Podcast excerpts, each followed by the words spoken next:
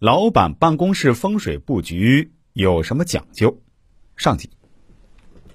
办公室的布局直接影响着一个人的事业运，一旦布局不合理，触犯了风水禁忌，则会产生各种冲煞，导致运势衰败，事业不顺。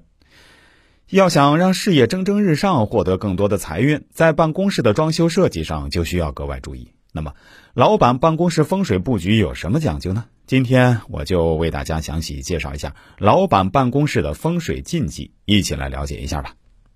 老板办公室风水布局有以下几个讲究：一，宜大不宜小。家居风水中有内外明堂的讲究，这一点儿在办公室风水中同样也有体现。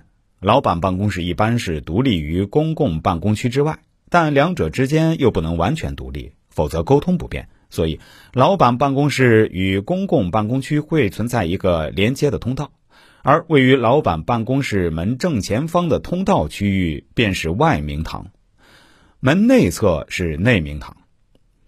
明堂位在风水中正属离卦位，离卦又代表着事业，因此老板办公室的内外明堂都应该开阔明亮，而不可狭小逼仄，否则会连累事业受阻，导致运势不畅。虽然老板办公室的明堂不宜太过狭小逼仄，但也不宜于过大。太大会显于过于空旷，不利于聚气，反而容易导致事业停滞不前。第二，宜亮不宜暗。老板办公室的自然采光和照明灯光都必须充足，不可过于昏暗，否则既有损视力，也不利于个人事业的发展，还容易让人产生倦怠感，无心工作。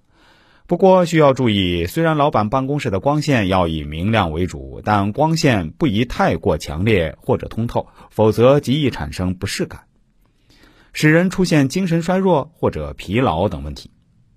照明灯光的充足，需要主照明与辅照明相结合，主灯与壁灯、台灯、筒灯都是必不可少的。而在自然光线上，则需要依赖窗户来完成。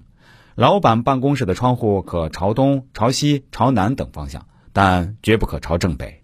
正北方位为坎宫，阴气极重，会抑制阳气的生发，导致事业受阻。另外，坎宫主劳卦，同样不利于事业的发展。第三，宜通不宜阻。